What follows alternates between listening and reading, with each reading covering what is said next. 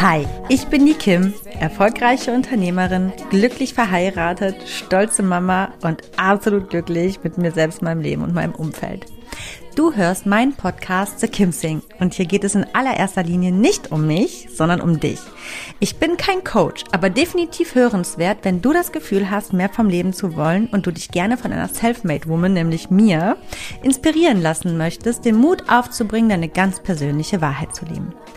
In meinem Podcast zeige ich dir, wie du mit einem ganzheitlichen Bewusstsein fürs Leben auf allen Ebenen erfolgreich und glücklich wirst. Egal wer du bist und woher du kommst, du kannst im Leben alles erreichen oder sein, was du möchtest. Denn wenn ich das geschafft habe, dann kann es wirklich jeder schaffen. Aber ich warne vor, hier wird angepackt und nicht weichgespült. Also Ärmel hoch, packen wir es gemeinsam. Schön, dass du da bist. I gotta keep, keep moving on. I've had the Hallo und herzlich willkommen zu einer neuen Folge von The Kim Sing. Heute mit dem Thema negative bzw. toxische Beziehungen entlarven. Mm, toxische Beziehungen sind ja aktuell in aller Munde ein absolutes neues Trendthema, wie vor, wo abgelöst vom Burnout, würde ich jetzt mal sagen, so in der Persönlichkeitsentwicklungsszene. Ähm, ja, also ähm, ich, ich habe das jetzt einfach mal als toxische Beziehung so reingenommen, weil das, glaube ich, mittlerweile ein guter Begriff ist, womit jeder so ein bisschen was anfangen kann. Aber ich finde, negative Beziehungen trifft es ja genauso. Also, ähm, und, und warum eigentlich entlarven?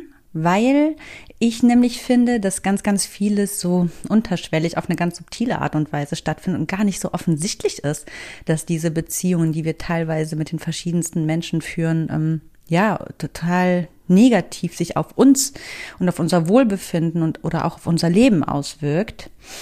Und da gibt's eben so ein paar Stellschrauben, wo man mal genauer hingucken kann, ähm, ja, um einfach zu gucken, äh, wo mit welcher Person stimmt vielleicht was doch nicht in der Beziehung zu mir oder meine Beziehung zu ihr oder wie auch immer. Und, und wo müsste man mal ein bisschen nachjustieren oder vielleicht sogar ähm, die Schraube ziehen, auf gut Deutsch gesagt.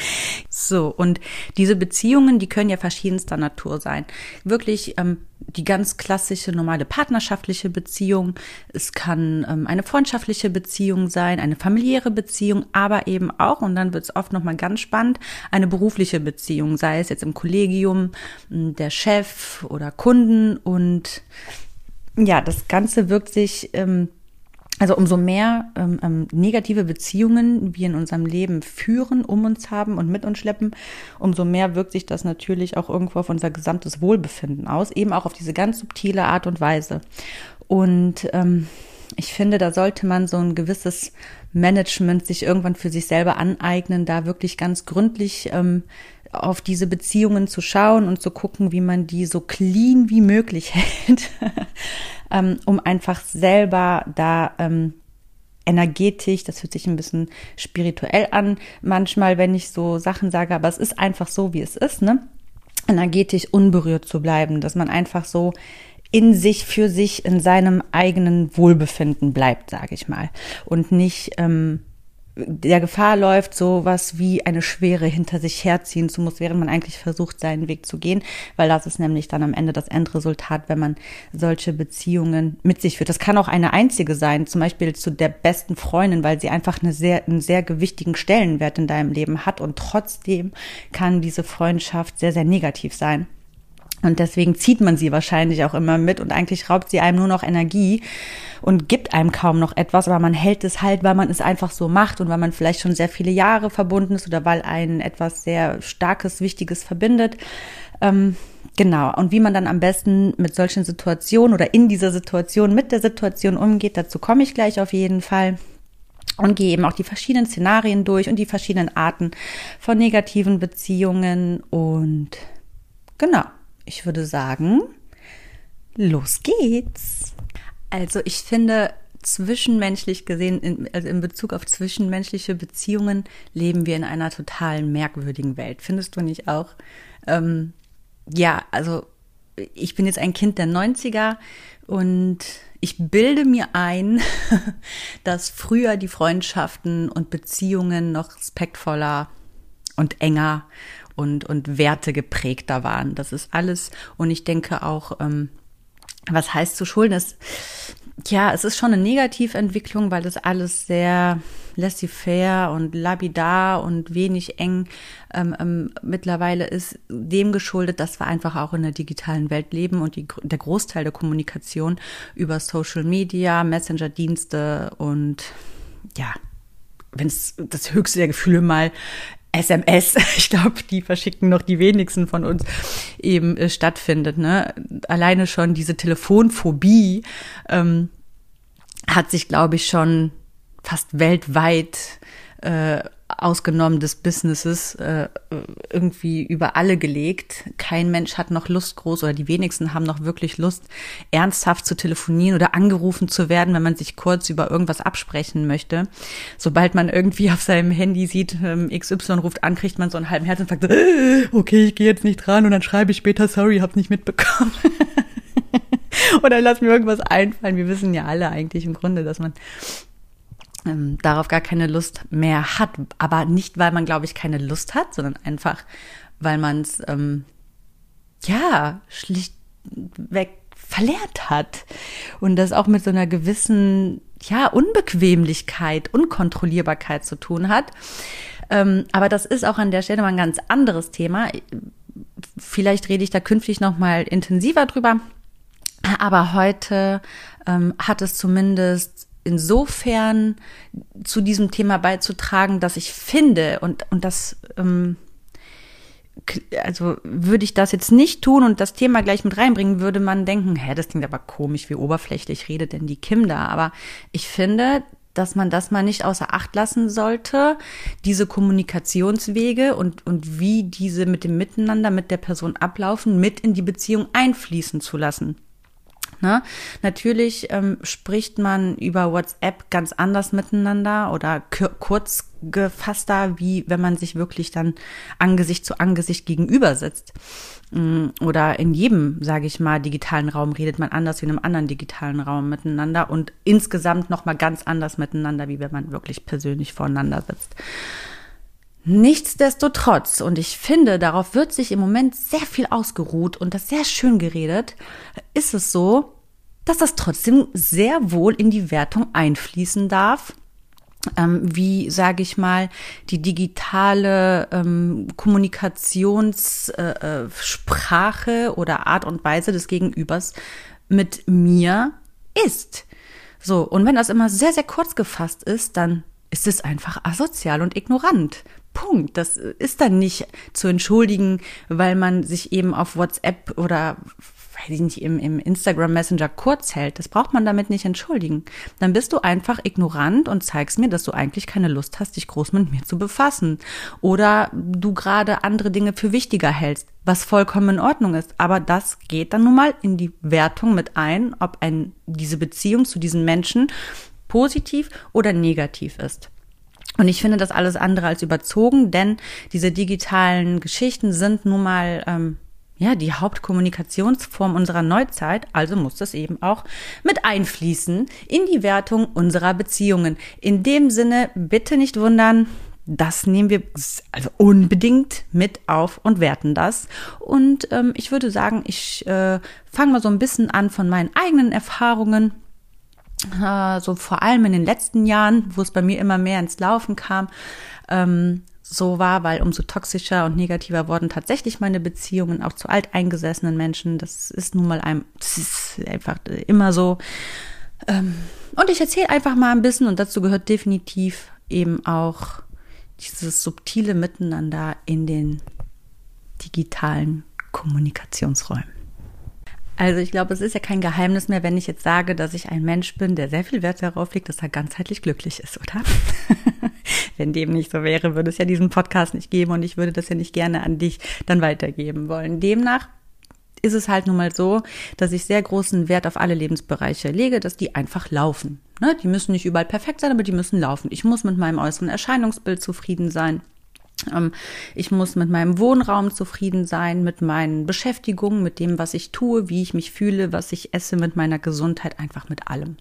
So, das ist ja schon mal etwas, was, ähm, ja, und dabei, ne, aufgepasst, lege ich Wert darauf, dass es nicht nur nach außen hin, sondern auch von innen sich gut anfühlt und nicht nur Fake und Schein ist und nur auf Instagram gut aussieht, sondern wenn man mir die Türe reinkommt, es auch wirklich so ist, wenn die Kameras aus sind.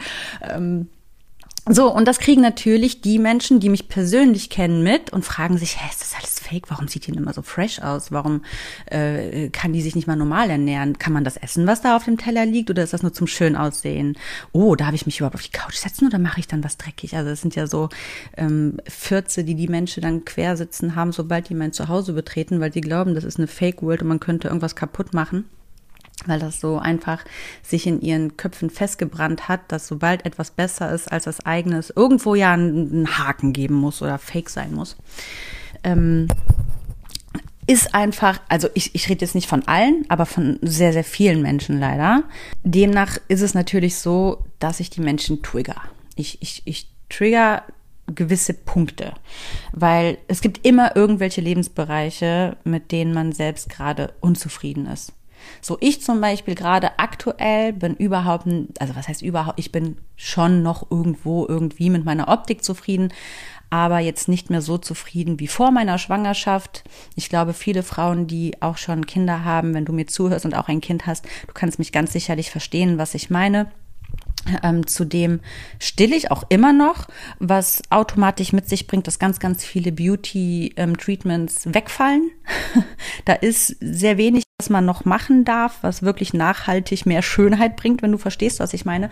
Das heißt, Anti-Aging und all so Geschichten sind nicht und dabei habe ich mich nie so alt und müde gefühlt wie jetzt. Demnach ähm, ist ja ganz egal, wie man mich nach außen vielleicht sieht oder wie mich andere wahrnehmen. Ich persönlich fühle mich nicht so wohl eben oder noch nicht, das kommt dann wahrscheinlich wieder mit dem Abstillen auch, dass ich auch ein bisschen wieder Diät halten kann und vielleicht in meine alte Form komme. Könnte ich natürlich auch, aber ich möchte das einfach nicht, weil da so abgeraten wird.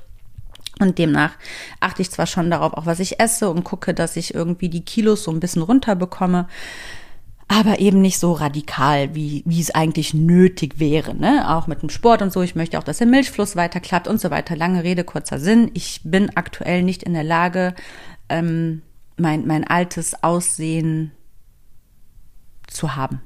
Punkt Ende aus. Also fühle ich mich nicht so wohl. Demnach ist es ja natürlich vollkommen klar und absolut auch menschlich, dass wenn ich dann Menschen sehe da draußen auf Instagram oder in echt, die meinem Ideal sehr nahe kommen oder dies genau vertreten, dass mich das triggert. Ne, so, äh, denke ich mir so, ah, warum ist sie so schlank? das ist ja eben dieses menschliche. Automatisch muss man ja irgendwie, damit man sich nicht als der totale Versager fühlt, immer das so auf die andere Person projizieren und ähm, irgendwie das Negative an der Person suchen, damit man sich selber ähm, nicht besser fühlt, aber einfach auch nicht so schlecht. Und das meine ich eben mit so Triggerpunkten. Natürlich ist das der, ist, ist, ist das ein falscher Ansatz. Und ich finde, ich muss auch dazu sagen, ich glaube, es kommt doch darauf an, welche Persönlichkeit dieser Mensch mit sich bringt. Wenn das jetzt eine super sympathische Person ist und ein super liebes Püppchen, dann triggert mich das überhaupt nicht. Dann denke ich, ach, das ist aber ein süßes Mädel, ne? Wenn die dabei aber irgendwie null Charakter hat, dann triggert mich das sehr, dass die dann auch noch gut dabei aussieht, dann ärgert mich das. auch, glaube ich, eine menschliche Geschichte. Ja, genau. Aber ähm, was ich damit sagen möchte, ist, ich verstehe das natürlich, wenn du hier reinkommst und alles scheint irgendwie so perfekt, was es natürlich nicht ist. Ähm, für mich ist es das, aber das muss ja für jeden anderen nicht perfekt sein und mit Sicherheit gibt's überall auch ein paar Schrammen. Wie gesagt, ich bin mit Sicherheit nicht diese, also so, so von mir überzeugt, wie es manche denken mögen und eben auch gerade aktuell nicht.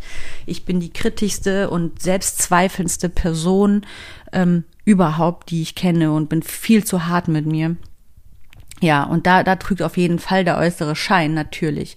Und ähm, dass es hier so aussieht, wie es aussieht, das ist auch nur ein Schein, weil so sauber ist es alles gar nicht. Würde ich alles mit meiner kleinen Tochter, mit den ganzen Aufgaben, die so anfallen, gar nicht schaffen, hier diese zig Quadratmeter sauber zu halten. Es verläuft sich einfach nur. Weißt du? Es verläuft sich, weil diese Fläche so riesig ist. Äh, by the way, ich habe keine Haushälterin, Angestellte, Putzkraft. Ich mache das alles alleine, weil ich finde einfach niemanden, der Bock hat, diese ganzen Quadratmeter zu putzen. ja, somit bleibt alles an mir hängen und es sieht einfach nur besser aus, als es ist. Ähm, zumindest sauberer als es ist. Aber jetzt mal wieder zurück. Also wie gesagt, wir haben ja diese Triggerpunkte. Und ähm, Toxisch wird es dann aber und negativ in der Beziehung, wo die Menschen sich das gar nicht eingestehen oder gar nicht so weit reflektieren zu merken, dass sie eigentlich ein Problem mit sich selber haben oder Defizite mit sich selber und das ganze Negative nur auf mich projizieren. Ähm, ne? Also wie gesagt, mich triggern auch gewisse Sachen, aber ich weiß sofort, dass das natürlich mit meiner eigenen Unzufriedenheit zu tun hat und würde tief im Herzen aus meiner vollen Überzeugung niemals diese Person aufgrund dessen, dass sie gut aussieht, verurteilen also das widerstrebt ja absolut meinem Naturell. Das geht ja gar nicht, weil ich mir meiner vollkommen bewusst bin. So, das sind aber eben nicht alle. Und somit ist ja, wenn du schlecht behandelt wirst, ist immer eine, hm, ja, eine, eine Reaktion von einem Menschen, der irgendwo ein Defizit mit sich selber hat. Das ist ja erstmal wichtig zu wissen. Die Menschen meinen es ja nicht persönlich gegen dich, auch wenn sie das sich bewusst noch gar nicht so klar gemacht haben, meinen aber, sie haben ein Problem mit dir. Ähm, das ist erstmal wichtig. Aber das ist nicht dein Problem. Ich neige dann nämlich gerne oft dazu, das genau so zu sehen und das auch so wissen und denke so, ach ja, sie hat ja ein Problem mit sich selber. Ach komm, sei trotzdem nett zu ihr. Eigentlich kann sie dir ja leid tun. Nein, es ist nicht deine Aufgabe, dass all diese Menschen, die schlecht zu dir sind oder dir ein unterschwelliges Gefühl geben, durch dich auch noch entschuldigt werden müssen, dass diese Menschen nicht so weit sind, für sich selbst gut zu sorgen. Ja, das ähm, schafft man nämlich ganz, ganz schnell. Oder so Sachen wie, ach, ich krieg das noch geändert. Nein, nein, du kriegst Menschen niemals geändert und auch Menschen selber ändern sich nicht, nicht im wesentlichen Kern. Man kann miteinander arbeiten und sprechen und gucken, dass man den Umgang so weit pflegt, dass es funktioniert, aber richtig, richtig ändern, nee. Zum Beispiel sagen wir, ganz plakativ gesagt, ein Junkie. Ein Junkie wird immer ein Junkie bleiben. Er wird nur seine Sucht verlagern. Verstehst du? Also jemand, der suchtgeneigt ist, wird immer eine Sucht ausleben. Nur weil er nicht mehr an der Nadel hängt, heißt das nicht, dass er nicht irgendwas anderes hat. Dann, dann fängt er an zu spielen. Und wenn er nicht spielt, dann, dann vielleicht, und, und wenn es irgendwann im Gesunderen endet, ne, zum Beispiel im Putzzwang, dass er dann irgendwie einen Zwang entwickelt, alles reinlich halten zu müssen, dann ist das ja auch eine Sucht oder ist auf jeden Fall die beste Sucht. Sie schadet einem selber dann nicht mehr. Aber er wird immer ein Junkie bleiben. So. Und eine Schlange wird immer eine Schlange bleiben und ein Schwein wird immer ein Schwein bleiben. Punkt, Ende, aus. Mickey Maus. Das auch mal an der Stelle. Wollen wir uns schon mal nichts vormachen. Und wir wollen ja erstmal jetzt schauen, wie wir diese Menschen überhaupt entlarven und dann gucken, ob wir sie überhaupt in unserem Leben behalten wollen. Oder auch nicht. Und ich sage dir, zu 99,9 Prozent ist es besser, man lässt es ausschleichen oder einfach beenden. Ich sage mal so ganz konkrete Beispiele. Ich habe zum Beispiel also fast jeder Mensch, der irgendwie mit mir persönlich ein bisschen was zu tun hat, guckt sich meine Instagram Stories an und darunter natürlich auch Menschen, wo ich eigentlich immer dachte, äh, die mir sehr nahe stehen oder standen. Und das Witzige an der Sache ist aber, dass genau die Menschen, die mir am allernächsten stehen, äh, einfach gar nicht mit mir interagieren.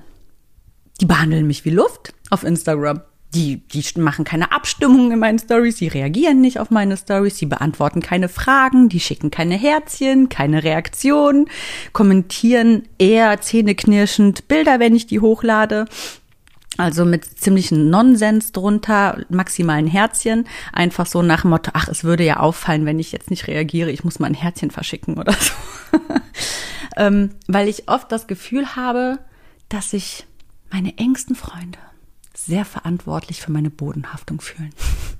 So, ich könnte ja abheben, wenn sie mit mir reagieren. Das ist so ein bisschen die Selbstüberschätzung und äh, die Unterschätzung meiner Person. Also ich kann sehr gut für mich selber sorgen und achte mehr als gründlich für meine Bodenhaftung.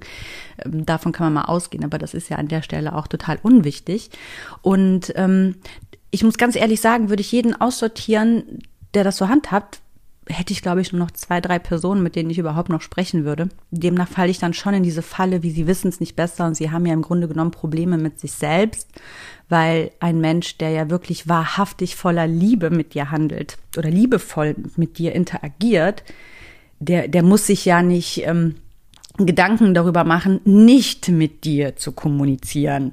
Verstehst du, was ich meine? Also es ist mir natürlich vollkommen klar, dass diese Menschen irgendwo Probleme haben, die ich niemals für sie lösen kann. Deswegen lasse ich diese Probleme einfach so stehen und versuche sie größtenfalls zu ignorieren. Was das dann ist, möchte ich auch gar nicht ergründen. Deswegen suche ich dieses Gespräch auch gar nicht mit ihnen, weil es nicht meine Baustelle ist. Es ist deren Baustelle und ich bin Gott sei Dank ähm, ja, alt genug oder, oder sagen wir weit genug, dass ich das nicht persönlich an mich ranlasse.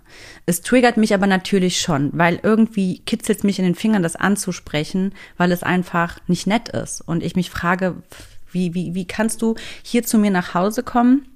dich zu mir an den Tisch setzen, Kaffee trinken oder noch mit mir zusammen zu Abend essen oder Dinge unternehmen und so tun, als würdest du es gut mit mir meinen und dann schaffst du es nicht mal auf Instagram mit mir zu kommunizieren, was ein ein, ein, na, sag ich mal, ein soziales Netzwerk ist, sozial, sozial verstehst du, sozial, das ist ein Miteinander, ein soziales Verhalten, also das ist mir zum Beispiel ein Rätsel und das passiert mir permanent, wirklich. Das ist so als, oder vielleicht ist das auch ein bisschen so, so nach dem Motto, ah, hier habe ich das Gefühl, hier habe ich mal die Kontrolle, hier kann ich die Hosen anbehalten, weil in Wirklichkeit weiß ich, dass ich der Kimmer gar nicht das Wasser reichen kann oder so.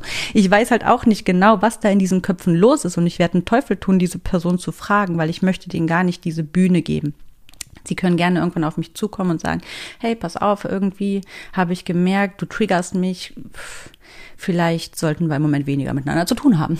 Zum Beispiel, ja. Aber dieses ähm, vor mir so tun, als wäre alles in Ordnung und hintenrum jede Möglichkeit nutzen, sich als überlegenere, stärkere zu fühlen, brauchst du eben auch nicht glauben, dass du einen hohen Stellenwert in meinem Leben bekommst. Also so blöd bin ich nicht. Und das ist ja auch so eine Form der Überheblichkeit Darüber werde ich im Übrigen noch eine ähm, Folge machen über ähm, das Thema. Ich glaube, vielleicht sogar im, in der nächsten Woche. Mal schauen. Ähm, Thema Überheblichkeit ist nämlich ein ganz witziges Thema. Jeder Mensch fühlt sich jedem anderen Menschen auf dieser Welt nämlich irgendwie auf einer gewissen Art und Weise überlegen. Nur die wenigsten wissen das. Das heißt, deine Überlegenheit ist überhaupt nichts wert.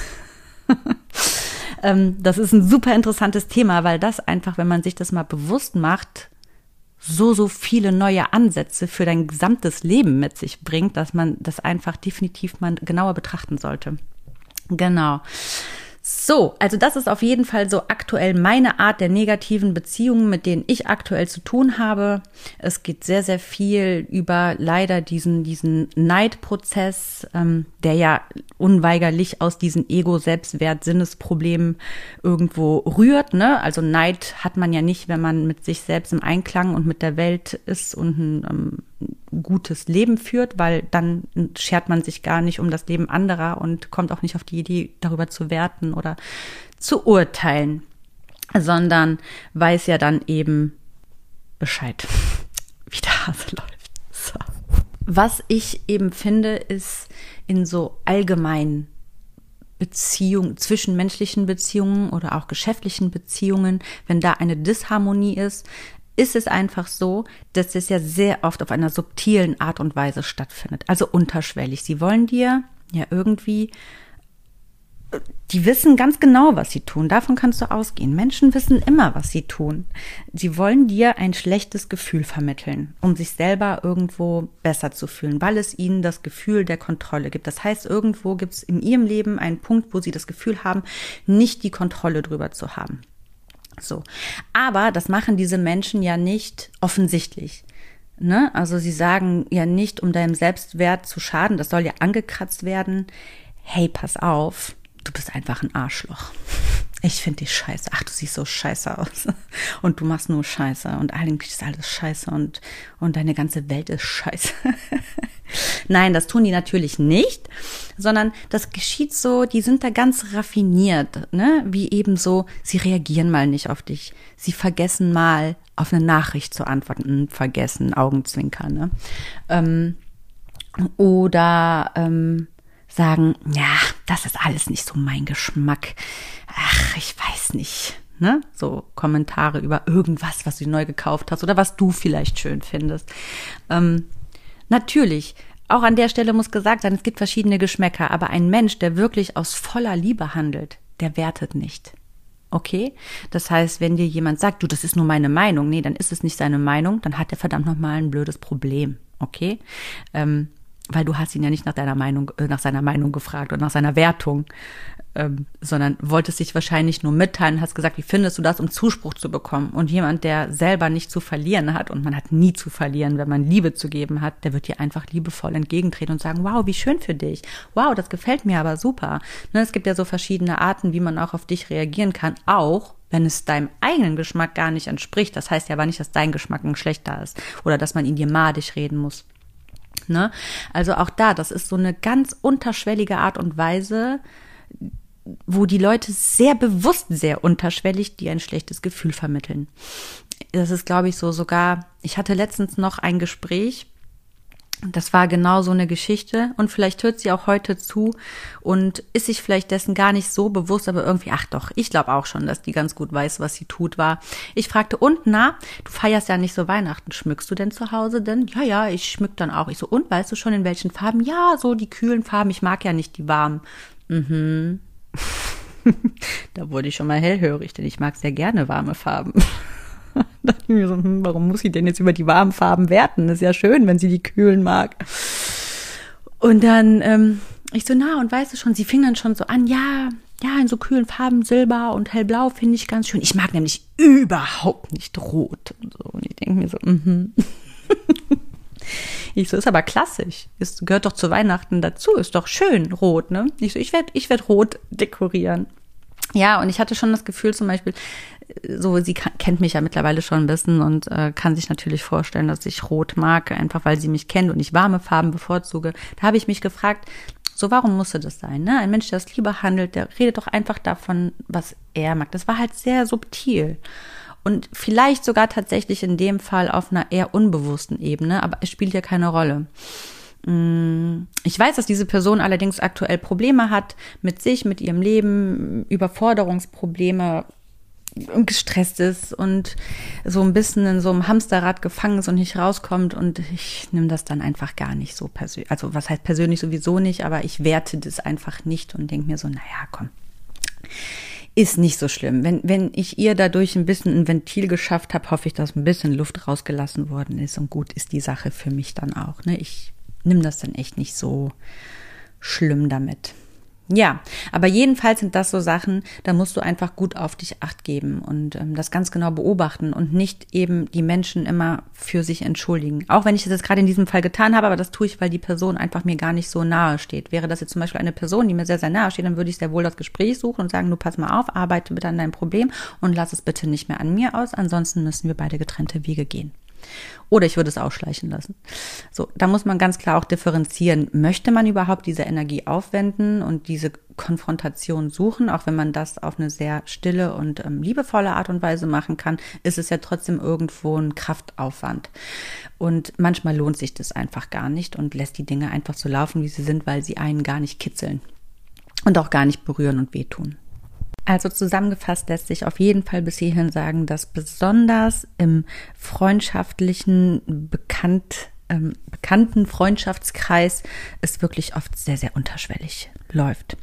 Ähm, ich gehe jetzt gleich nochmal auf die einzelnen Typen, die mir schon in meinem Leben so begegnet sind, ein. Ähm, ich, ich finde, man kann die ganz klar so in gewisse Kategorien ähm, ähm, ähm, ähm ja, einordnen. Es gibt natürlich auch welche, die machen das total offensichtlich und ich glaube auch, dass gerade beruflich zum Beispiel, im beruflichen Umfeld, das ist immer offensichtlich, da ist es eher selten subtil, ähm, sondern ich sag mal im Business äh, oder ja, da wird schon eher mit Ellbogen auch wirklich eben ähm, durchs Büro gegangen und da oder oder eben äh, am Arbeitsplatz, wo auch immer der sein mag. Und das ist dann oft dann doch schon eher offensichtlich. Das muss man so ein bisschen unterscheiden. Und wie gesagt, auch freundschaftlich in der Familie gibt es auch offensichtlich und subtil. Das ist ganz unterschiedlich. Wichtig ist einfach, dass man das enttarnt. Und grob in Summe lässt sich einfach sagen, dass ähm, negative Beziehungen alle Beziehungen sind, die dir einfach nicht gut tun und die dir jedes Mal, wenn du mit dieser Person zu tun hattest, ein schweres Gefühl hinterlassen, dass du dich einfach nicht also ich finde es immer schwierig zu sagen, das habe ich jetzt öfters gehört in Bezug auf toxische Beziehungen, du, du musst dich danach total aufgefüllt fühlen. Naja, finde ich nicht, weil vielleicht bedeutet das dann einfach, dass du der toxische Mensch bist, der sich von dem anderen nähert. Äh, einfach ausgewogen, ausgeglichen, ja, muss man sich fühlen. Man muss nicht aus jedem Kontakt, den man hat, total ausgefüllt und aufgeladen rausgehen. Das ist ja Quatsch. Das ist ja das andere Extrem. Dann stimmt einfach auch da irgendwas nicht. Natürlich kann das vorkommen und das passiert auch.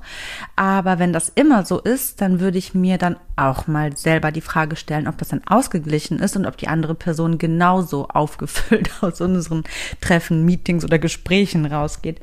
Das mal an der Stelle genau zu diesem Thema. Aber ähm, ich sag mal, gesunde Beziehungen fühlen, fühlen sich nicht schlecht an. Ja, also du musst dich nicht total aufgeladen fühlen, ähm, aber eben auch nicht, als hättest du gerade, als hätte man dir deine Seele ausgesaugt, wenn du verstehst, was ich meine, ne? Oder, oder als hätte dein Mindset oder deine Laune einfach abgenommen. Das ist einfach nicht gut. Dann, dann sollte man tunlichst sich von diesen Menschen trennen, wenn das der Fall ist. Früher oder später. Ne, ist natürlich schwierig, aber ja. So, da, da, wie, wie man dann damit umgeht, da rede ich ganz zum Schluss drüber. Jetzt einmal zu den Typen. Ähm, also, ich habe mir mal hier ein paar Typen notiert. Ich sage die schon mal vorab. Also einmal habe hab ich den ähm, Neider, den Depressiven, den negativen Schweren, den Sinnlosen, den Tyrannen und den Unehrlichen. Und ich sage jetzt mal zu jedem so ein bisschen was. Also ich starte jetzt einfach mal mit dem Neider. Der hatte bisher hier schon, äh, ich denke mal, äh, einen guten Auftritt äh, hingelegt. Ich glaube, ja, doch jetzt so auch die persönlichen Geschichten, die liefen immer wieder auf diesen Neider, gerade bei diesem subtilen, das sind eigentlich Neider. So, und ähm, ich hatte ja auch schon erwähnt, dass das meistens Menschen oder eigentlich immer. Also es sind Menschen faktisch, die haben Ego, Selbstwert oder Sinnprobleme ne, mit sich, für sich auf dieser Welt, mit sich und in ihrem Umfeld. Die haben einfach wirklich ähm, ein, ein geringes Selbstwertgefühl und absolute Ego-Probleme.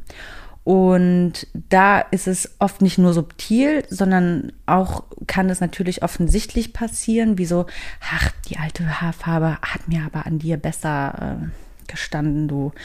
Aber naja, musst du ja selber wissen. Und es kann ja wirklich sein, zum Beispiel, jetzt bei diesem Beispiel, es kann ja wirklich sein, dass die Person findet, dass, dass dir die alte Frisur besser gestanden hat, aber vielleicht triggerst du irgendwas bei ihr und dann vielleicht wirklich den Mut zur Veränderung, dass sie dir das irgendwie ein bisschen madig reden will. Weil, wie gesagt, nochmal, ich werde mich immer wieder wiederholen.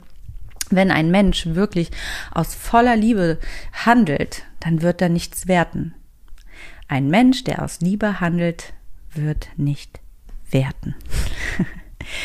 ähm, so, und diese Menschen sind natürlich irgendwo extrem gefährlich, also für unser Seelenwohl. Ähm, weil die haben natürlich, wie jeder andere Mensch auch, ne, äh, total ihre liebenswerten Seiten und können super lieb sein. Jeder, jeder negative oder toxische Mensch in unserem Umfeld hat total tolle Seiten. Und das ist es nämlich. Und, und das habe ich mir irgendwann auch mal so mir ins Gedächtnis gerufen. Fast jeder Mensch, der im Knast sitzt, hör mal, der hat auch mit Sicherheit ganz liebe, tolle Seiten. Ansonsten wäre der oft gar kein Familienvater oder eine Familienmutter oder, ne, also, irgendwo haben selbst die schlimmsten Menschen ganz, ganz liebe Seiten an sich. Aber ähm, das pff, hilft dir mal null. Und das ist ja nicht der Grund, warum du dann mit denen befreundet bist, weil dann müsste ich, sag ich mir dann, ihr mit der ganzen Welt befreundet sein. Dann, dann könnte ja jeder Mensch auf dieser Welt mein Freund sein. Und das funktioniert nicht, weil es muss ja, die Chemie muss ja auch irgendwo stimmen. Und ähm, wenn da eben diese Disbalance ist und der eine oder es gibt ja auch zum Beispiel Freundschaften, da ist das immer, ne, gegenseitig, dass man sich so, so einen Kampf miteinander führt. Mm, bei mir ist das zum Beispiel so, ich führe keine Kämpfe, sobald ich spüre, mein Gegenüber führt einen Kampf äh, gegen mich mit sich alleine, aber weil ich da gar nicht drauf einsteige, bin ich raus. So, äh, du hast gewonnen, okay, ciao. Das wird eine sehr einseitige Nummer. Ich ähm, kapp das dann rigoros, sobald ich das spüre. Also, wenn man dann mit einem ähm, Neider, sage ich mal, befreundet ist, da wäre ich grundsätzlich vorsichtig, einfach weil er dir jedes Vorankommen wahrscheinlich, weil es einfach so in seinem Naturell ist, ähm, einfach neidisch zu sein, ist in seinem Naturell, wird er dir jegliche Erfolge, Fortschritte, positive Veränderungen schnellmatig reden. Und ich, du kannst ja einfach mal so in deinem Umfeld gucken, ähm, auch wenn dir das so nie aufgefallen ist, es kann ja sein, dass du bei manchen Personen zum Beispiel das Gefühl hattest, ja, irgendwie tut sie mir nicht gut, diese Person, aber ich kann gar nicht genau sagen, was da eigentlich ist. Mm, und es kann auch sein, dass du ein Mensch bist, der selber wirklich mit seinem Selbstwert zu kämpfen hat. Da ist man natürlich für solche toxischen Menschen gefundenes Fressen, weil du das dann, du, du hast es dann sehr schwer, diesen Menschen zu entlarven.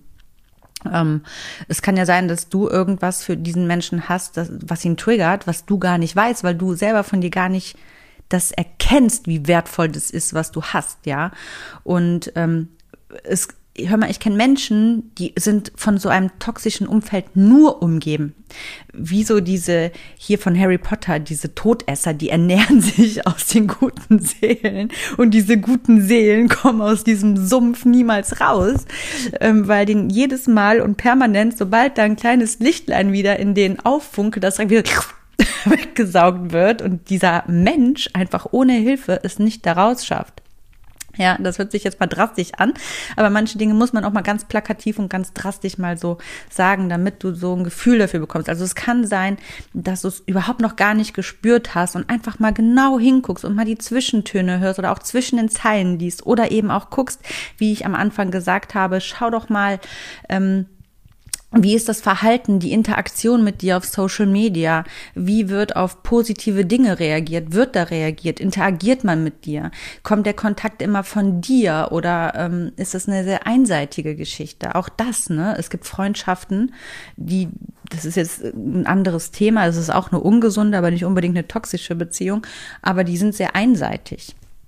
So, aber ich mache jetzt an dieser Stelle einmal ähm, ähm, ähm, Schluss mit dem Neider, der hatte jetzt genug hier Aufmerksamkeit bekommen. Ich würde jetzt mal rüber zum Depressiven ähm, weitergehen und den mal ein bisschen unter die Lupe nehmen. Und ich finde, und da kann ich wirklich, da kann ich ganze Bänder von erzählen, dass ähm, es unfassbar schwer ist, ähm, sich von einem depressiven Menschen zu lösen oder ähm, ja, manchmal ist es oder oder es überhaupt zu erkennen beides ist super schwer. Also erstmal muss man es erkennen können, ne? also es entlarven. Und depressive Menschen sind ja keine bösen Menschen, also absolut nicht. Da haben wir es wieder. Nicht jeder toxische oder negative Mensch ist auch gleichzeitig ein böser Mensch. Also überhaupt gar nicht. Ich glaube, die Depression ist äh, die absolute Volkskrankheit Nummer eins. Ähm, und somit kann man also das ist ja klar, dass das keine bösen Menschen sind und dass die dir auch nichts Böses wollen. Ähm, nie, also in der Regel wollen die niemanden was Böses. Sie, sie leben einfach in einer sehr dunklen Welt. Ich will jetzt gar nicht auf die Depression so eingehen. Also wenn du jetzt mit Depressionen zu kämpfen hast, dann bitte fühle dich zum Beispiel jetzt dadurch überhaupt gar nicht angegriffen. Und ich werde da auch nicht in diese Thematik groß reingehen. Das ist ähm, ein Thema, darüber kann man 50 Podcasts und Bücher oder Trilliarden Bücher füllen. Es geht ja jetzt nun mal heute hier darum, und wenn du depressiv bist, ähm, wirst du das ja früher oder später selber gemerkt haben, dass es natürlich ähm, schwierig ist im Umgang mit dir. Und dass du auch nicht immer die beste Gesellschaft bist. ähm, wollen wir das Ganze doch mal ein bisschen mit Galgenhumor sehen. Ähm, so. Wie man dann als Betroffener damit umgeht, wie gesagt, das ist ein ganz anderes Thema und, und natürlich braucht man da gute, einfühlsame Freunde oder ein, starkes Umfeld bestenfalls oder eben auch therapeutische Hilfe, ähm, um, um da ähm, das Ganze unter Kontrolle zu haben und bestenfalls eben zu heilen. Ich bin mir ganz sicher, dass man das Gehalt bekommt. Ja, aber wir reden jetzt einfach mal ähm, über dich, die Person, die mit Depressiven, also zu tun hat, ja. Und es ist einfach so, ähm, dass, dass die Depression dafür, dafür sorgt, dass der Mensch alles sehr, sehr schwarz sieht und sehr, sehr negativ. Da äh, sind Fehlfunktionen im Gehirn, ähm, die einfach dafür sorgen, dass der Mensch nicht mehr leicht positiv sehen kann. Und alleine das ist ja schon schwer in der Anwesenheit. Das trägt der Mensch ja auch energetisch nach außen.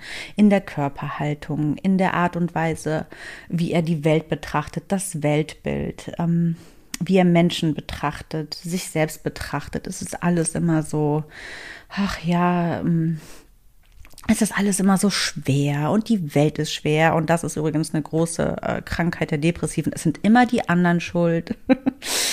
Muss man mal ehrlich sagen, das ist sehr oft so, ne? Also es gibt nur da so das ein oder andere Extrem. Entweder, ach, ich bin so ein Loser und ich kann gar nichts und ich bin alles schuld oder es sind immer die anderen schuld.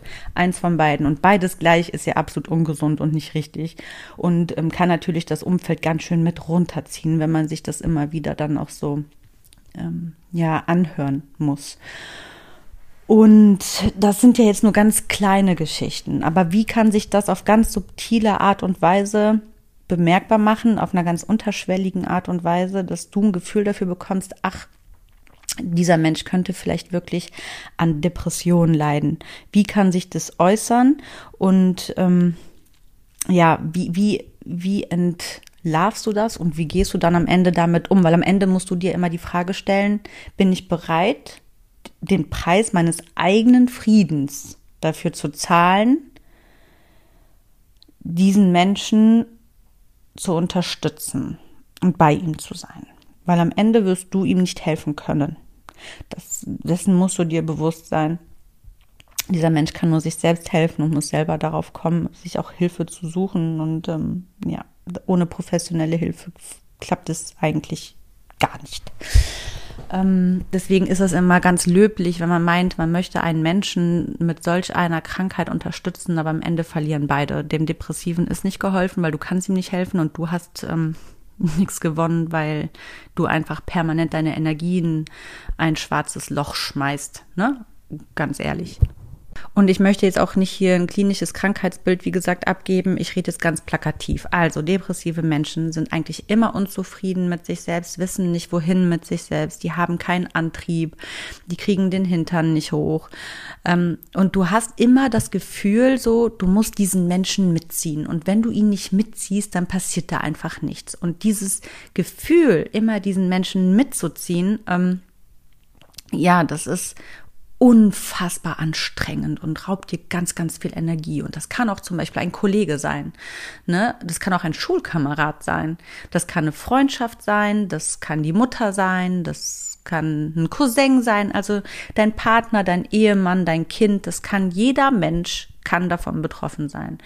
Und ich glaube, dass dieses Gefühl, dieses, man muss ihn immer mitziehen und man dreht sich immer im Kreis mit diesen Menschen. Das ist so ein ganz großes, ähm, ja, so, so, das sind so die zwei Punkte, womit du diesen depressiven Menschen auf jeden Fall entlarvst. Immer dieses Gefühl, es dreht sich alles im Kreis, es geht nie vorwärts und trotzdem bist du immer erschöpft und hast das Gefühl, ihn zu ziehen.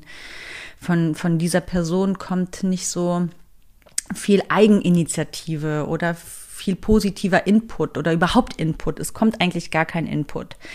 Ähm, so, da, wie gesagt, habe ich ja zu Beginn schon gesagt, muss man sich einfach die Frage stellen, wenn man ihn dann entlarvt hat, ist man bereit, seinen eigenen Seelenfrieden für diesen Menschen herzugeben, weil das wird dann am Ende passieren.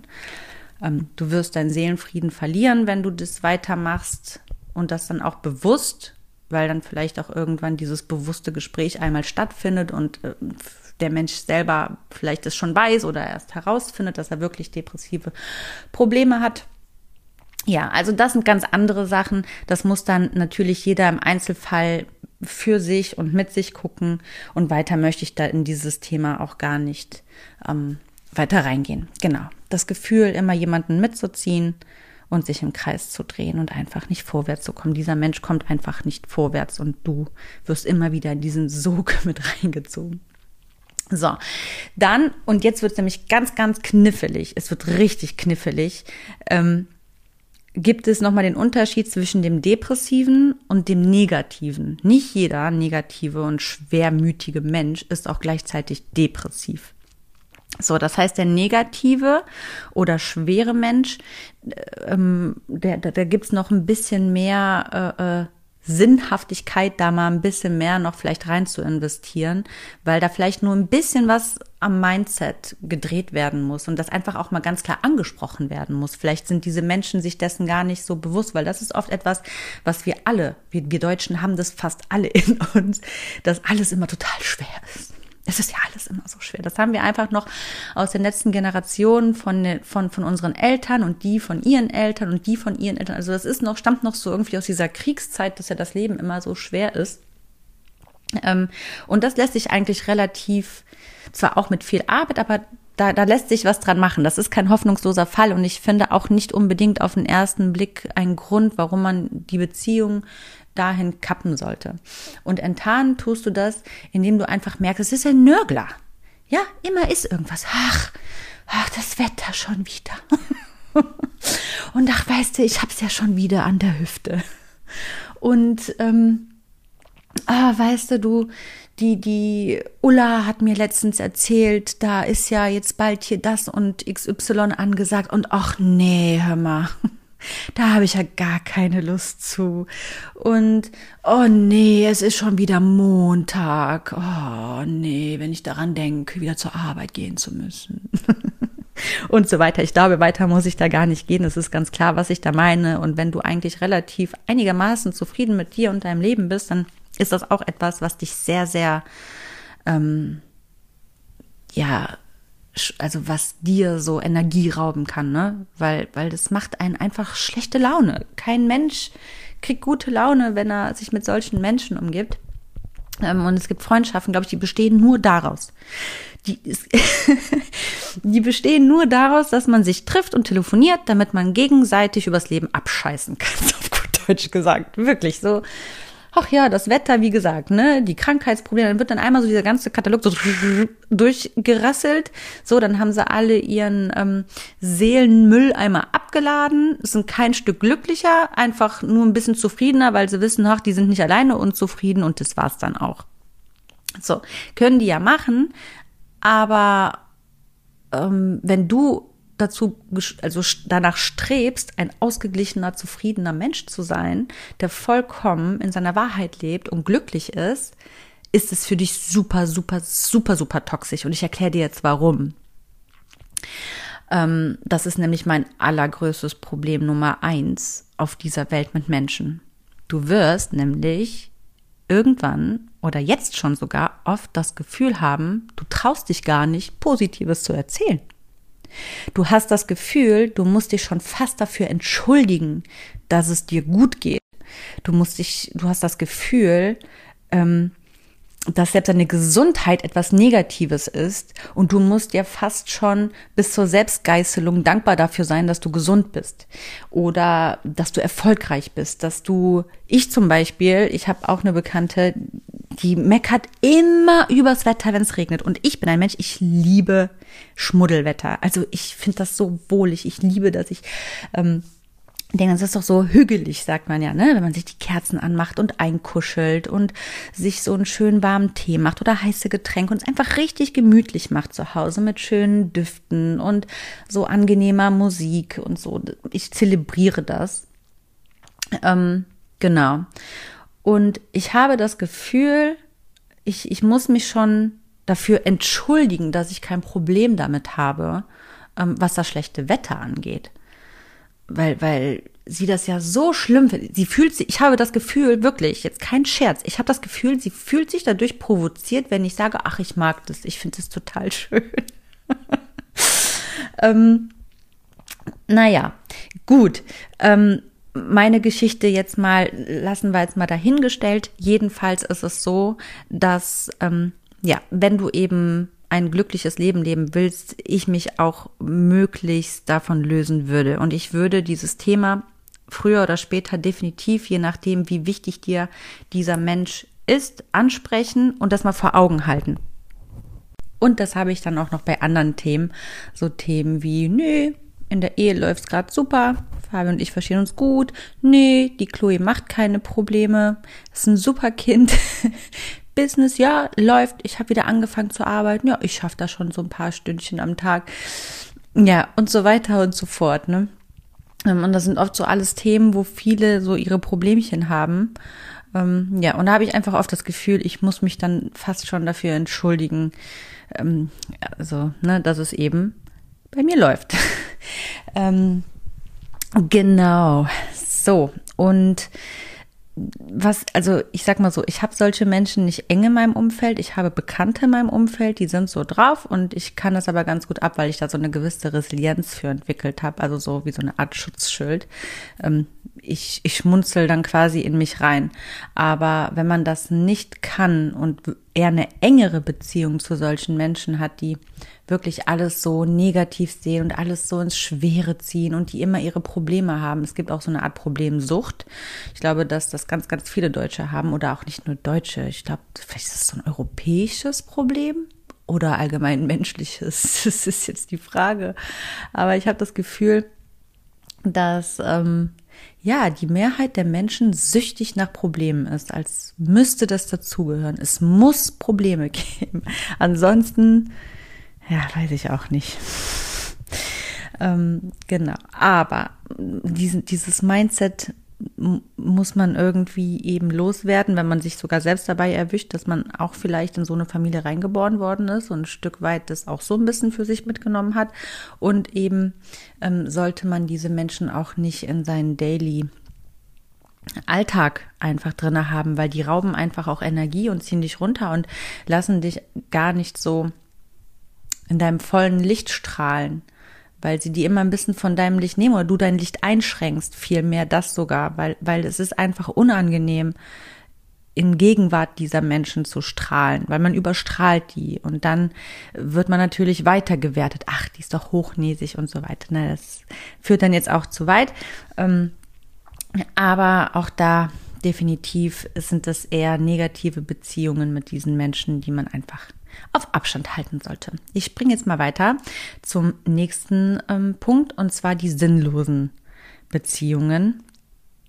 Ich finde die nicht immer toxisch in dem Sinne, dass sie Energie rauben, aber irgendwo schon aufgrund einer Enttäuschung. Ähm, bei diesen Beziehungen findet oft ja einfach eine Ernüchterung oder eine eine ja, Enttäuschung statt, weil man sich dann doch oft vielleicht viel mehr erhofft, als am Ende dann dabei rumkommt. Bei Treffen oder bei einem Kontakt oder in der Kommunikation, über welchen Weg auch immer. Und das sind oft, ähm,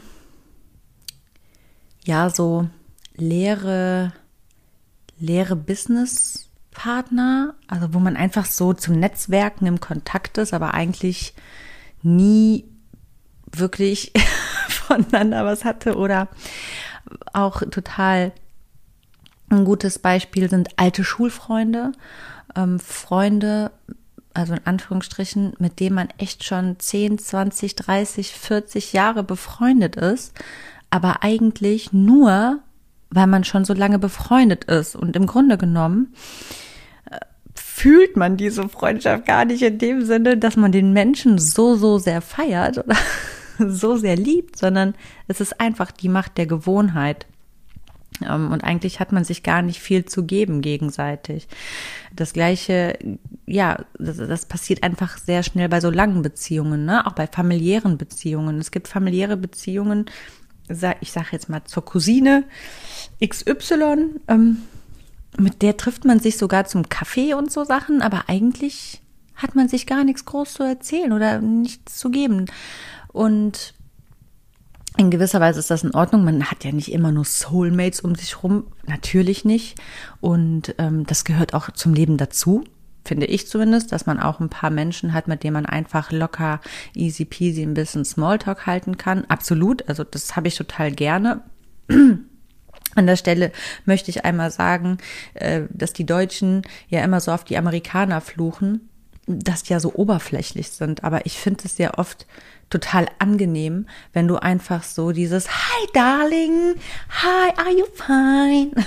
Und dann einfach so äh, total oberflächlich zusammen seinen Tee oder Matcha Latte trinkt ähm, und sich zum glutenfreien, bio-veganen Lunch trifft und sich über die oberflächlichsten Dinge der Welt unterhält.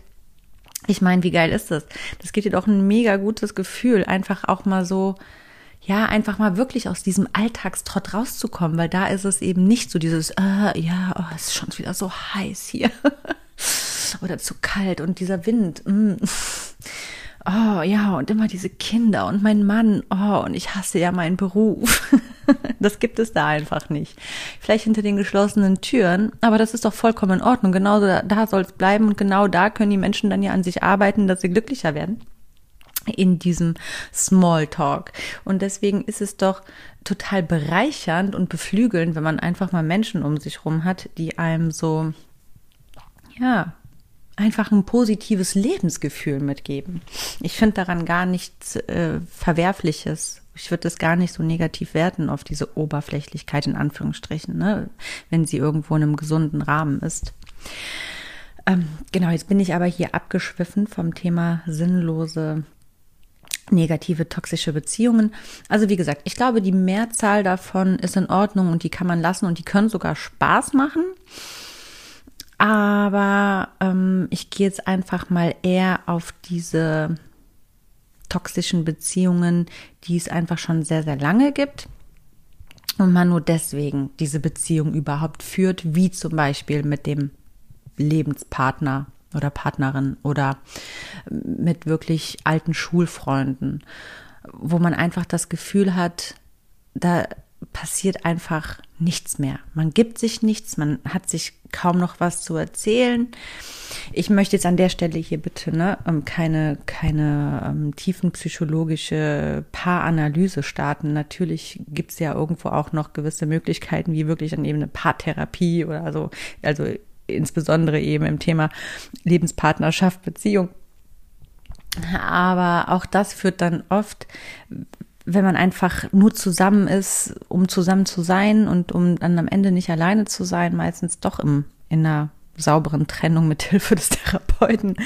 Ähm, ja, genau, also, oder, oder eben auch, bleiben wir bei den alten Schulfreunden beim Thema Sinnlosigkeit zum Beispiel. Ich glaube, wir haben alle solche. Oder ähm, die Bekannte der Mutter, mit der man groß geworden ist, ja, aber die einem irgendwie immer ein schlechtes Gefühl gibt. Und man hat aber auch ein schlechtes Gewissen, würde man diese Menschen von sich wegstoßen, weil es ja auch irgendwie so ein, so ein, die, ja, die begleiten einen ja eben schon so lange. Und ja, wenn du aber trotzdem das Gefühl hast, dass dir diese Beziehung, mag sie noch so tiefgründig oder noch so oberflächlich sein, einfach nicht gut tun und dir wirklich schaden am Ende des Tages, weil sie einfach keinen Sinn mehr erfüllen, dann sieh zu, dass du dich davon löst, weil das wirst du nicht mehr hingebogen bekommen. Es ist sehr, sehr un also unwahrscheinlich, dass plötzlich diese Beziehung wieder voller Sinn erblüht, wenn man eigentlich gar nicht zusammenpasst. Das, das ergibt einfach gar keinen Sinn und deswegen ist die, diese Art von toxischer Beziehung einfach sinnlos. Aber ich gehe jetzt auch direkt weiter zum nächsten Punkt und zwar die Tyrannen. Oh, oh die finde ich mit am schlimmsten. Ähm, die Tyrannen. Ich finde, da gibt es auch so zwei Arten. Einmal die, die so total an einem kleben Das ist ja auch irgendwie so ein bisschen tyrannisch. Und einmal die anderen, die immer so komplett über dir stehen. Die stehen immer über dir. Also jedenfalls sehr tief unter dir oder sehr tief über dir. Und es ist einfach nur richtig energieaussaugend bis zum geht nicht mehr. Diese Kleber, sage ich mal, die melden sich mehrmals täglich. Bist du da mal nicht innerhalb von wenigen Stunden am Antworten, dann sind sie direkt beleidigt und in ihrem Ego gekränkt ähm, und malen sich schon die heftigsten Geschichten über dich aus und ähm, ach, ich weiß es auch nicht. Es ist einfach dann Land unter und die Welt steht still und diese Menschen geben richtig das Gefühl, dass du das allerletzte bist. Und man könnte meinen, sowas passiert wirklich nur in ähm, Liebesbeziehungen. Nein, das hatte ich auch schon tatsächlich in einer Frauenfreundschaft. Ich glaube sogar schon öfters.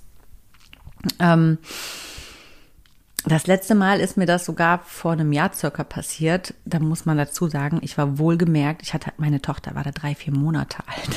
Also wer da überhaupt noch gerade in, in, imstande ist, wirklich Freundschaften zu pflegen, also das muss man erstmal auch schaffen, wenn man also in meiner Situation zumindest war, ne, mit keiner Unterstützung familiär und ähm, den Haushalt alleine schmeißen oder fast alleine.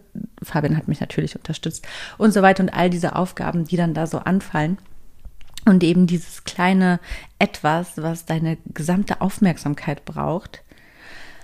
Oh Gott, ey. Und dann hatte ich da echt auf einmal so eine Diskussion mit einem Mädel, wo sie plötzlich meinte, na ja, du hättest mir noch am selben Tag antworten können. Und dann sagte ich zu ihr, du hör mal, dass ich dir überhaupt innerhalb einer Woche geantwortet habe, fand ich schon eine grandiose Leistung. um ehrlich zu sein. Hör mal, die, die, die, hat mir richtig ein Theater gemacht, also richtig eine Szene. Die hat mir richtig, eine richtige Szene auf WhatsApp gemacht. Und da habe ich auch gesagt, du pass auf, ähm, so funktioniert das nicht mit dieser Enge, wie du dir das vorstellst. Und ähm, lass uns das Ganze mal ein bisschen lösen und mal ein bisschen langsamer und so entspannter wieder machen. Genau. Lange Rede, kurzer Sinn. Heute ähm, haben wir nichts mehr miteinander zu tun und ähm, sie ist auch auf allen sozialen Medien, meine ich, weitestgehend blockiert. Ja, so, und dann haben wir auch noch die, die ähm, Tyrannen, die über einem stehen. Grundsätzlich, oh Gott, hatte ich auch. Das war meine, ähm, ja, die ist absolut eine Tyrannin. Hm, hatte ich auch eine Freundin, meine beste Freundin, ist irgendwann übergegangen in die sinnlose Freundin, weil man auch einfach nur noch befreundet war, weil man befreundet war, weil man sich einfach seit dem 12., 13. Lebensjahr kannte und man auch viele besondere Momente natürlich miteinander verbracht hat. Aber das spielt jetzt hier auch gar keine Rolle, was das für eine Freundschaft war. Jedenfalls war die von Beginn an sehr tyrannisch und immer, sie musste immer über den Dingen stehen. Heute kann ich das alles für mich ähm, oder für sie, wenn sie möchte, irgendwann mal psychologisch erklären. Aber das ist, wie gesagt, nicht unsere Aufgabe in toxischen Beziehungen entlarven sondern ähm, genau. Es geht darum, dass sie uns nicht gut tun. Warum, wieso, weshalb, ähm, das ist nicht unsere Aufgabe. Das ist nicht unser Päckchen, was wir dann damit tragen müssen. Ähm, ja, genau. Also sie musste immer über mir stehen und immer recht haben und immer alles besser wissen und hat tunlichst alles dazu getan, dass wir nicht auf Augenhöhe sind. Egal, was ich gesagt habe, es wurde kritisiert. Egal, was ich vorgeschlagen habe, es wurde, wenn überhaupt nur zähneknirschend angenommen oder bejaht. Es war einfach unfassbar anstrengend. Und da war auch, wenn, wenn da dann eine kleinste Art in ihrer Welt der Zurückweisung kam, boah, da wurde auch, äh, da war, da war hier aber ähm, Polen offen. wenn äh, man irgendwie oh Gott, ich glaube, das Allerschlimmste war, wo ich einmal wirklich ihre Geburtstagsfeier absagen musste, weil ich mitten in der Meisterprüfung war. Ich glaube, irgendwie vier Tage später oder so war die Meisterprüfung. Und ich habe gesagt, du, ich kann mir das gerade nicht erlauben, da eine Riesenparty zu machen. Mm. Und es war jetzt auch nicht so, dass ich damals schon ein Auto hatte. Das heißt, es war für mich mit einem Riesenaufwand verbunden. Also ich war keine schlechte Freundin, muss ich an der Stelle sagen. Ähm, ja, genau. Und am Ende des Tages ach, war es dann aber so, dass äh, ja, ich, ich konnte gar nicht absagen. Also ich wurde richtig regelrecht gezwungen hinzugehen, wurde noch mit von, von einem anderen Geburtstagsgast mit dem Auto abgeholt. Also richtig tyrannisch, richtig tyrannisch. Alles musste nach ihrer Nase laufen und ja, genau. Also ich glaube, das ist gar nicht so schwer, diese Art von toxischer Beziehung zu entlarven. Ich glaube, das ist ähm, einfach offensichtlich wenn du so eine Beziehung hast zu jemanden, und das kann auch ein Kollege sein oder ein Chef. Also auch für so einen Chef würde ich nicht arbeiten, zumindest nicht, wenn wir auf derselben Etage arbeiten oder für Tür an Tür. Also auf gar keinen Fall. So, so Menschen, die immer andere Menschen wirklich so krankhaft schon fast ähm, klein machen müssen und kleinreden müssen und fertig machen müssen und also bitte tu dir selber einen Gefallen und löst dich ganz, ganz schnell davon. Und selbst wenn du diesen Menschen geheiratet hast, bitte löse dich davon. Das hat einfach kein Mensch verdient. Diese Menschen, die brauchen Hilfe und das sehr, sehr intensiv. Und in der Regel auch sehr, sehr lange, um ähm, das vielleicht irgendwann selbst so ja, zu überwinden. Diese Macke, die sie haben, ich weiß ja jetzt auch gar nicht groß, was ich dazu sonst noch sagen soll, also über den aggressiven Tyrann. Ne? Ich glaube, damit ist dann auch alles gesagt. Der klebende Tyrann, also eben diese Unterwürfigkeit, ist es auch, glaube ich, oft, die ist schon schwerer zu entlarven weil das in der Regel eigentlich ganz, ganz liebe Menschen sind, nach, also auf den ersten Eindruck und auch so im Miteinander.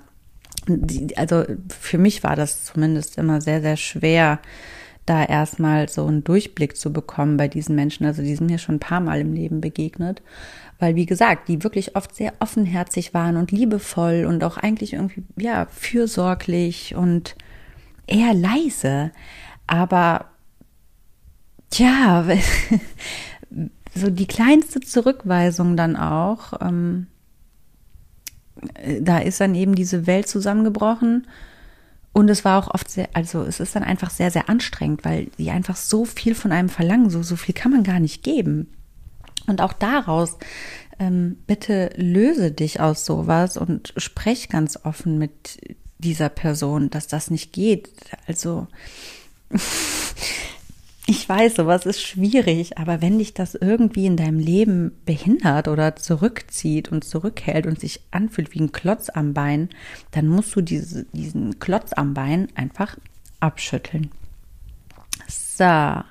Und jetzt komme ich auch zu dem letzten Typen der mir zumindest bekannt ist. Mm, ich wette, es gibt noch zigtausend andere, aber ich habe, ich fand das jetzt eigentlich schon ganz viel. Ne? Wie viele waren das? Eins, zwei, drei, vier, fünf, sechs, sechs, sieben oder so. Ne? Ähm, und dann haben wir noch den, genau, habe ich mir aufgeschrieben, den unehrlichen oder auch den Sauger. Ich finde, die kann man eigentlich ganz gut auch zusammensetzen, weil Menschen, die dich komplett aussaugen, sind in der Regel unehrlich. Ansonsten würden sie dich nicht aussaugen. Irgendwas wollen sie von dir und das wissen sie auch ganz genau, was, was das wohl ist, sei es Energie, deine Aufmerksamkeit, dein Geld, es kann ja alles Mögliche sein. Und das ist ja irgendwo dann auf einer unehrlichen Basis wenn da viel von dir immer, also wenn du einfach viel gibst und diese Menschen einfach nur nehmen und nehmen und nehmen und einfach nicht zurückgeben, ähm, ist es einfach eine Unehrlichkeit dieser Person. Aber lass uns erstmal nochmal zurück auf den Punkt unehrlich gehen. Ich finde, das ist somit das widerlichste, was ein Mensch sein kann, unehrlich. Ähm, ich finde, es ist immer in Ordnung, wenn man zu sich selbst unehrlich ist, aus einem gewissen Selbstschutz heraus. Und es ist auch in Ordnung, wenn man anderen gegenüber unehrlich ist, weil man meint, ob das dann immer richtig ist oder nicht, den anderen irgendwo vor irgendwas beschützen zu müssen.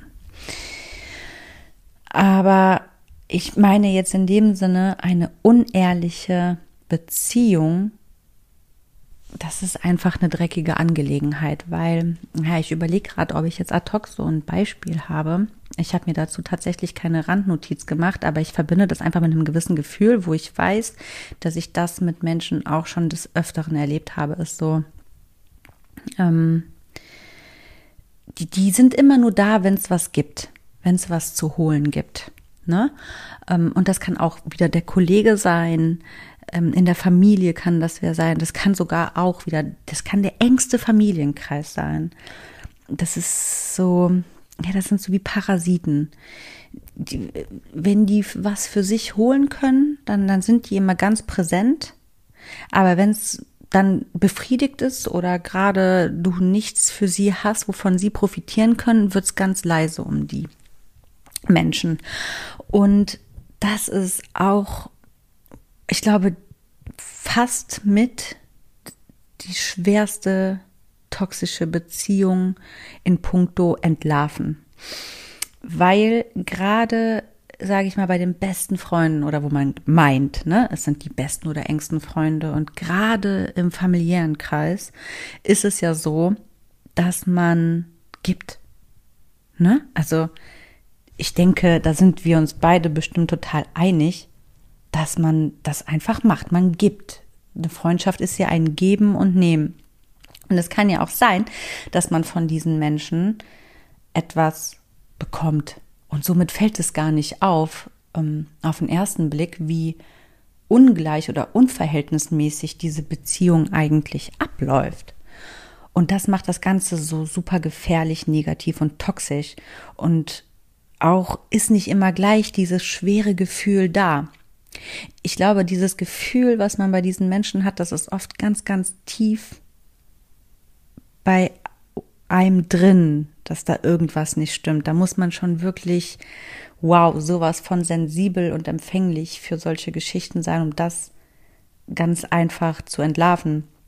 Ähm, und deswegen ist das etwas, was man beobachten muss. Ich glaube, dass das wirklich eine Beziehung ist, die sich nicht sofort als toxisch entlarvt. Das, das braucht Monate, äh, Jahre und vielleicht sogar teilweise auch Jahrzehnte.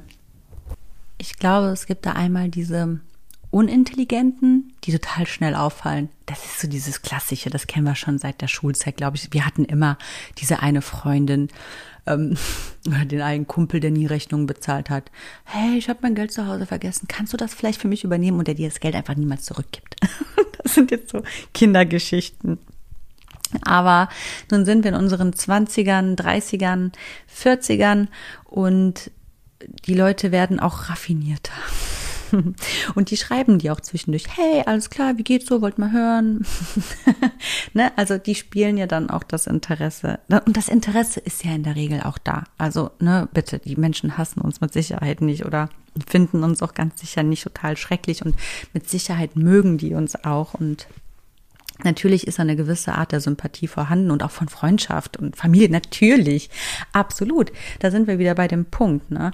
Toxische Beziehungen oder toxische oder negative Menschen, die für uns negativ sind, müssen ja keine bösen Menschen sein, um Gottes Willen. Nein. Und die Beziehung kann ja auch sehr, sehr viele positive Aspekte haben. Aber ähm, es muss eben auch ausgewogen sein für beide Seiten. Ansonsten ist es eben eine negative Beziehung für dich ne, wenn du die Person bist, die einfach mehr gibt. Und ähm, ich habe diese Menschen leider um mich rum ähm, und ich dulde sie auch irgendwo auf eine gewisse Art und Weise, aber ich gebe eben nichts. das ist es eben. Und deswegen habe ich sie gar nicht so viel um mich rum. Weil, wie gesagt, da wo es nichts ähm, zu holen gibt, da sind die Motten nicht. Die Motten sind nicht in der Dunkelheit.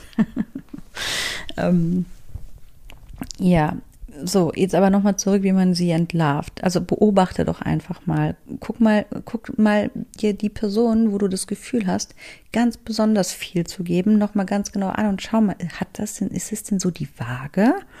Und ist das für dich wirklich in Ordnung, wenn du das mal runterbrichst und die nackten Tatsachen dir anschaust.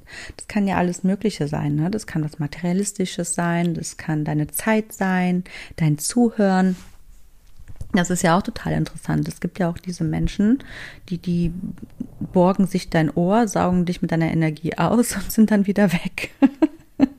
also sowas gibt's auch, ne? Und oder erzählen immer nur von sich und interessieren sich gar nicht für dich und fragen auch nicht mal nach ähm, oder kommen immer nur, wenn du irgendwas zu vergeben hast. Das kann ja alles Mögliche sein. Geld, Materialien, äh, irgendwelche Behilflichkeiten, Jobs. Ach Gott, das habe ich auch. Ich habe so zwei Motten um mich rumfliegen, die wollen, ich glaube, seit Jahren einen Job von mir. Werden die zum Teufel nicht kriegen, weil ich weiß, dass das eh nicht funktionieren wird. ähm, und, und weil ich, weil die mich ja allein damit schon von, von ihrer menschlichen, ähm, na, wie sagt man denn, Beschaffenheit, ja, schon nicht überzeugt haben. Genau, weil das ist einfach so auffällig. Die haben einfach nichts zu geben. Die, ich habe noch nie was von dem bekommen. Nie, nicht, nicht mal an Feiertagen oder so, keine Geschenke, nichts. Die kommen gerne zum Kaffee und zum Bauchvollschlagen. Ja, und zum Ratschläge holen und immer wieder mit dem Vermerk, wenn du einen Job hast, ne, weißt du, äh, weißt du Bescheid, ne, an wen du den vergeben kannst. ja, die wollen halt ganz gerne mit mir oder für mich arbeiten, aber nee, da bin ich dann raus. Ähm, weil ich ja quasi schon festgestellt habe, dass sie ziemlich wenig zu geben haben. Also für was soll ich die denn bitte einstellen? Oder? Ist eine logische Geschichte. Ja, auf jeden Fall streck da mal deine Lauscher, deine, deine Fühler aus und ähm, beobachte das einfach mal. Und, und zähl das mal zusammen so. Ich habe da schon ein paar Gespräche mit verschiedenen Leuten drüber geführt und ich habe einfach oft auch von anderen die Erfahrung ähm, so, jetzt sage ich mal, mitbekommen, dass viele gesagt haben, und irgendwann fiel der Groschen. Genau. Irgendwann denkt man sich so, hey, sag mal, wann hat der mich denn das letzte Mal eingeladen? Oder so, ne? Es kommt dann plötzlich mit so einer Frage und zack, ist die Person entlarvt. Das kommt so von jetzt auf jetzt, zack, zack. Das ist meistens gar kein längerer Prozess. Das fällt einem so von jetzt auf gleich, wie sagt man in diesen Schuf, wie die Schuppen von den Augen? Ah, ich und Sprichwörter, ich glaube, das wirst du noch in diesem Podcast öfter merken. Das ist ähm, ganz schrecklich. Und dabei wirkt man immer so dumm, wenn man Sprichwörter nicht kann. Okay, also, soweit, so gut. Jetzt habe ich hier einige, ähm, ja, negative, toxische Beziehungsmuster aufgezeigt und ähm, ja, ich hoffe, so ein paar Hinweise gegeben, wie man die entlarven kann.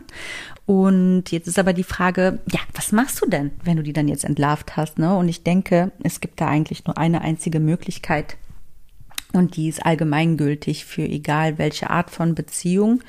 Und ähm, egal um, um welche Art der toxischen Beziehung oder um welchen Menschen es sich handelt. Und das ist halt immer schon, und es braucht eben Mut, also schon die Konfrontation. Ähm, wobei, wie gesagt, man kann auch Dinge ausschleichen lassen, aber wenn die Person schon ein engeres Verhältnis zu einem hat oder wir oder du das, also meinst, dass eure Beziehung schon sehr eng und intensiv war oder langjährig, dann finde ich es immer definitiv den faireren Weg, da erstmal die ähm, ja, Konfrontation hört sich halt an, aber das Gespräch zu suchen und der Person das auch zu sagen. Ich finde, das ist super wichtig bei egal was, bei zwischenmenschlichen Dingen. Dieses Ghosten, das finde ich so schäbig, wirklich. Vor allem, wenn man eigentlich was hat, was einen verbindet. Ähm, und ich finde auch, dass du der anderen Person ja damit erst die Möglichkeit gibst, ein besserer Mensch zu sein. Wenn man sich immer nur von toxischen Menschen löst und das jeder macht, ohne der Person das zu sagen, ja, wie soll die Person denn die Chance bekommen, sich zu bessern? Ne? Sie muss ja nicht ähm, mit dir weiter befreundet sein, aber gibt dieser Person zumindest die Möglichkeit, das Ganze mal sich, ja, sich, also so selbst zu reflektieren und bestenfalls an sich arbeiten zu können. Ich finde, dass das schon eine sehr faire und feine Geschichte ist, da einfach offen hinzugehen. Und bei solchen Konfrontationsgesprächen hat es sich schon immer gut bewährt gemacht, ähm, in die Ich-Position zu gehen und nicht in die Du. Ne? Also nicht in diese vorwurfsvolle Position und sagen, ich finde, du bist immer so und so, du machst immer so, du machst das und ähm, du störst mich damit oder du tust mir nicht gut, sondern eher die Kommunikation umdrehen, indem du sagst, ich persönlich fühle mich durch dein Verhalten angegriffen. Ähm, ich fühle mich nicht gut in der, also ich persönlich fühle mich nicht gut in der Gegenwart, in deiner Gegenwart, weil ich das Gefühl habe, das löst XY ja, dies und jenes in mir aus. Und ich würde mir ähm, wünschen, wenn Folgendes geschieht oder also ich glaube, du verstehst, was ich meine. Das ist eine ganz klassische Art der Konfliktkommunikation ähm, und führt eben dazu, dass dein Gegenüber sich nicht angegriffen fühlt. Also du gehst nicht in den Angriff, das ist ja immer der unterste Weg und somit stößt man automatisch auf Block und du tust dir und der Person keinen Gefallen, weil die Person wird zumachen auf, auf dicht äh, und äh, das war's dann. Das Gespräch ist vorbei, weil es kommt dann auch nichts weiter an bei deinem Gegenüber. Genau. Das heißt, die Chance ist dann auch, ja, weg. Also die Chance, dass der Mensch noch irgendwas Gutes daraus ziehen kann oder an sich arbeiten wird, die ist dann nicht mehr gegeben, weil er sich einfach persönlich angegriffen fühlt. Zu 99 Prozent der Fälle, sage ich mal. Natürlich gibt es immer Ausnahmen. Ne? Ja, also ich würde definitiv das Gespräch suchen. und, und dann eben natürlich musst du entscheiden, womit du dieses Gespräch dann eigentlich beendest, ob du diese Beziehung lösen möchtest oder es weiter versuchen möchtest. Und jetzt gehen wir von dem Szenario aus, du möchtest den Menschen erstmal mit den Tatsachen konfrontieren, wie du dich fühlst und was du empfindest, möchtest aber gerne an der Beziehung weiterarbeiten.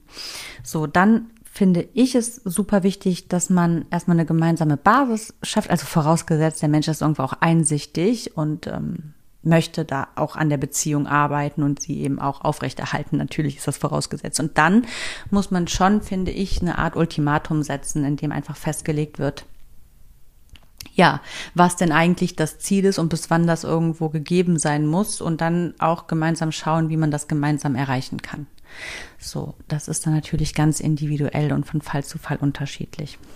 Jetzt komme ich aber mal dazu, was denn ist, wenn es jetzt zum Beispiel ein Kollege ist, ja, und der im schlimmsten Fall mit dir in einem Büro sitzt. So, da kannst du das Gespräch suchen, wie du willst. Er ist und bleibt dein Kollege und er arbeitet mit dir in diesem Raum. Und ich gehe gleich nochmal in dem Fall auf das absolute Bad Case Szenario ein. Aber jetzt gehen wir erstmal davon aus, es ist, ihr seid beide, ja, ganz normale Menschen und du fühlst dich aber durch ihn gestört, weil er oder sie äh, eben ein toxischer Mensch ist. Und hast nat natürlich, also es ist ja mega unangenehm. Wie unangenehm ist das bitte mit so einem Menschen, den man tagtäglich um sich rum hat? Egal ob im Auto, im Büro oder am Telefon oder wo auch immer, ist ja, spielt ja gar keine Rolle. Ähm, ja, mit dem zu tun haben zu müssen, äh, ja, unangenehmer geht's ja gar nicht. Das ist ja absolut das Schlimmste, was passieren kann. Ähm, aber sagen wir zumindest, dass er dich nicht total fertig macht und du dich äh, von dieser Person nicht extremst runtergemacht fühlst. Dann würde ich schon auf eine ganz sanfte Art und Weise auch mal sagen, wie ich das gerade angesprochen habe, in der Ich-Position. Ich persönlich finde, dass du über das Ziel hinausschießt und ähm, würde mich sehr freuen, wenn du dies künftig unterlassen würdest, da ich denke, dass dies unserem gemeinsamen Zusammenarbeiten sehr zuträglich wäre. Zum Beispiel, okay, da war ein kleiner Vorwurf drin, aber es kommt ja auch immer wieder ganz auf die Situation an. Ähm, also ich würde schon sehr, eine sehr sanfte Konfrontation wählen. Aber wenn es so ist, dass du eigentlich schon denkst, du, du müsstest eigentlich die Konfrontation suchen oder es muss einfach aufhören, dann ist es eigentlich sehr unwahrscheinlich, dass es gerade dann, wenn du die Person konfrontierst, es besser wird. Denn ihr habt ja keine freundschaftliche Beziehung, ihr habt eine Zwangsbeziehung.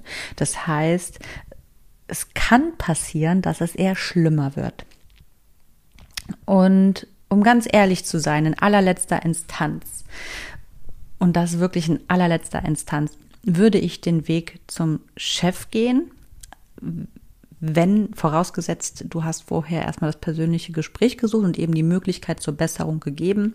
Ich würde dann eine Zeitspanne von ein, zwei Wochen einräumen und wenn es dann nicht besser wird, dann würde ich den Gang zur Chefetage wagen oder eben zur Personalabteilung, je nachdem, wer da bei dir ähm, oder bei euch in der Firma eben das Kommando diesbezüglich hat.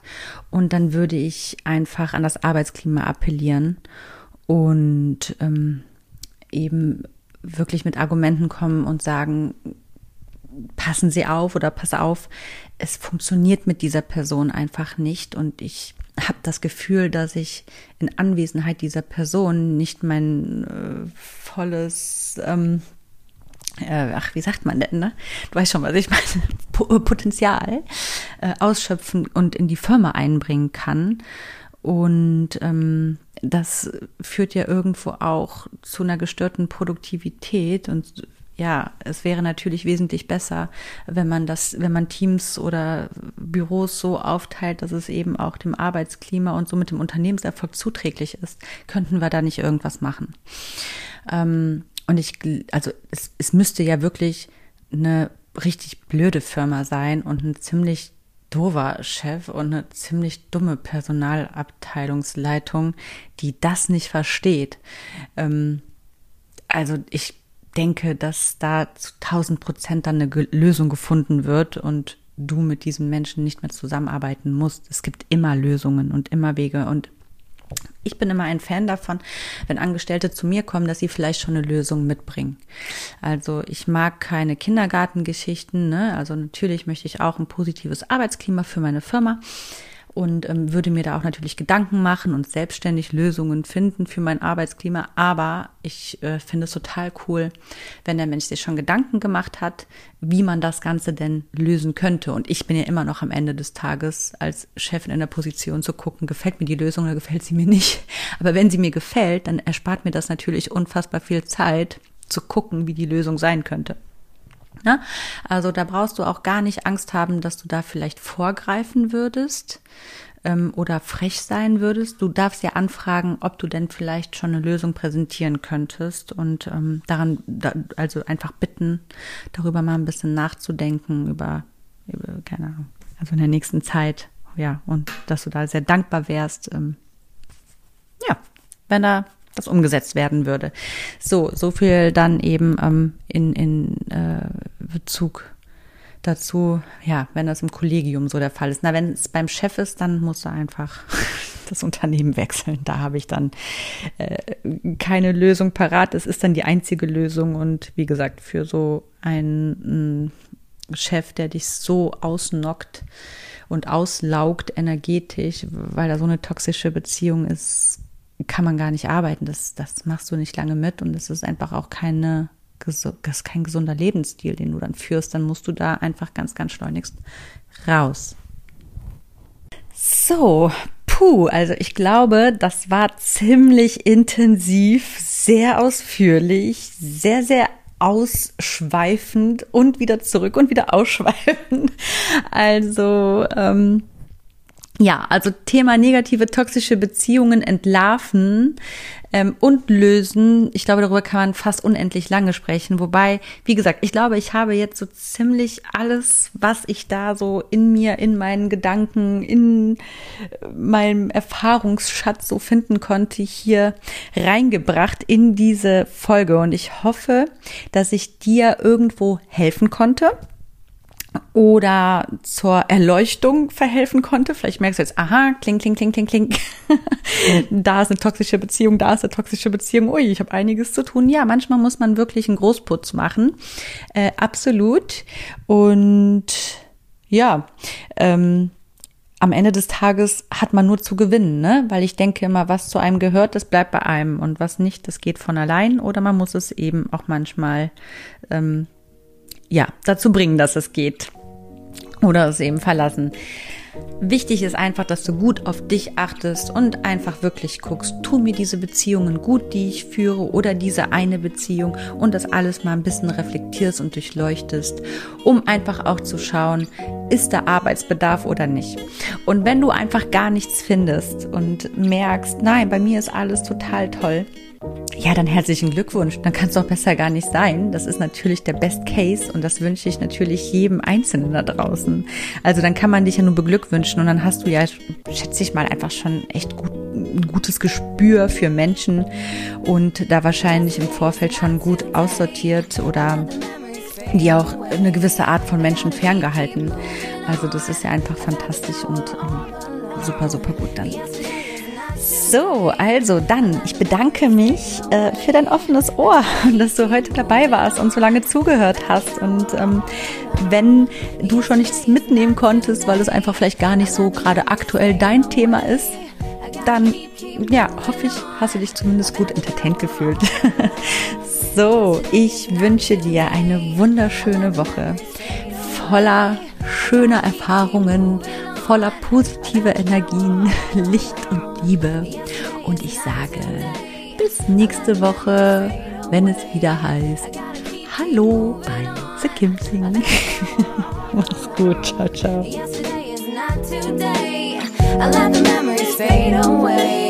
I gotta keep, keep moving on. I've had the